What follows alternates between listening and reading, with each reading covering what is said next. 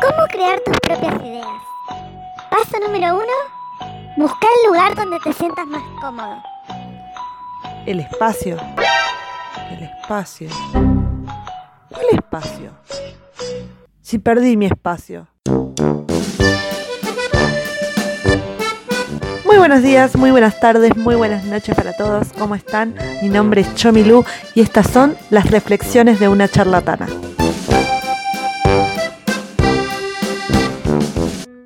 El espacio es ese lugar donde uno necesita estar cómodo, aislado, libre y pueda explotar su creatividad con todo. En este caso, yo no tengo plata para pagarme una oficina, entonces improvisé una oficina dentro de mi habitación. Una mesa de plástico, una silla reposera y estamos. Mi sobrino hace poco vino de visita y como es un adolescente, creí que lo mejor para la convivencia iba a ser que él tuviera su propia privacidad. Total, se iba a quedar un par de días. Nada grave, ¿no? Tranqui. Unos días. Resulta que cuando llega y se instala, me entero que ese día va a ser un mes.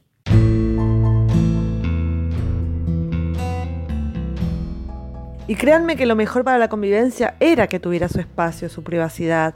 Más que nada porque ustedes saben, ¿no? Los adolescentes duermen tarde.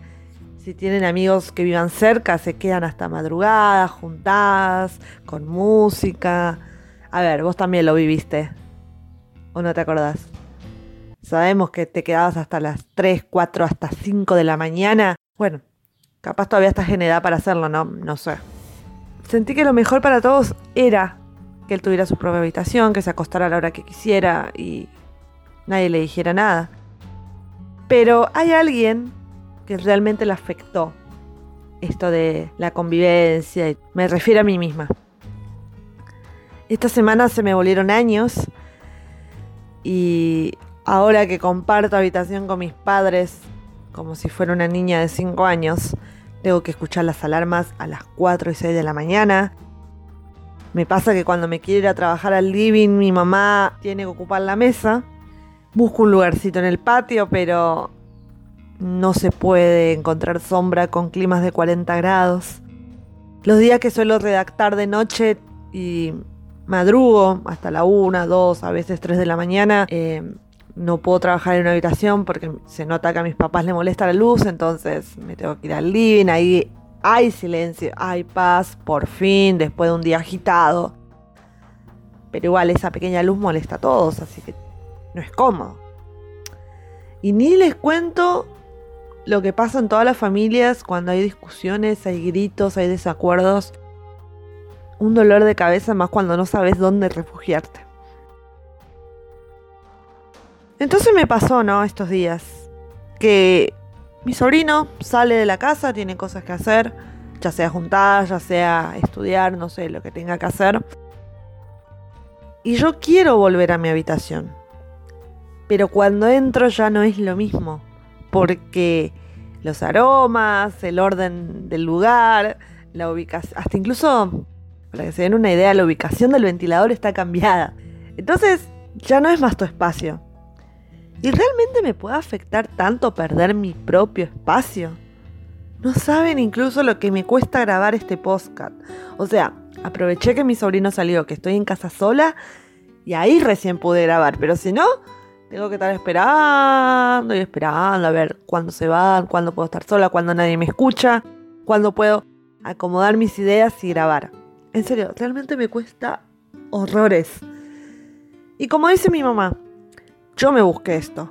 Renuncié a algo tan mío para que todos puedan convivir en paz. Pero me terminé afectando a mí misma. Porque nadie me pidió que lo haga. Fue una decisión mía por amor a mi sobrino. Y yo por mis sobrinos doy la vida. O sea, no tengo hijos, pero tengo sobrinos. Tengo cuatro hermosos sobrinos a quien le daría hasta mi corazón incluso. Pero me pongo un poco egoísta con este tema. Porque me estoy enojando por perder por un mes mi espacio. O sea, ¿te acordás cuando te dije en el primer podcast que esto no era como un videojuego, que tranquilamente uno resetea y empieza de vuelta, sino que en base a los escombros tenemos que construir todo lo que hicimos mal? Y eso es lo que me está pasando. Fue una mala decisión y estoy lidiando con las consecuencias.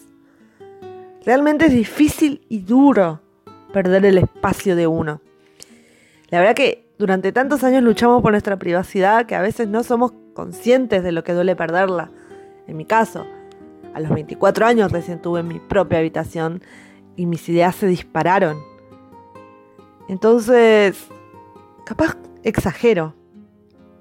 Pero créanme que cuando uno busca un rincón para estar solo, para poder pensar, para poder crear sus propios proyectos, y no está ese lugar, es jodido, es bastante jodido. Damos vueltas en círculos. Miren, para que me entiendan mejor por si no se me entendió nada hasta el momento. ¿Vieron los Simpson? Hay una escena de Lisa Simpson cuando quiere ensayar con su saxofón Primero está la habitación y Val la corre, después se va al living y la corre Marge.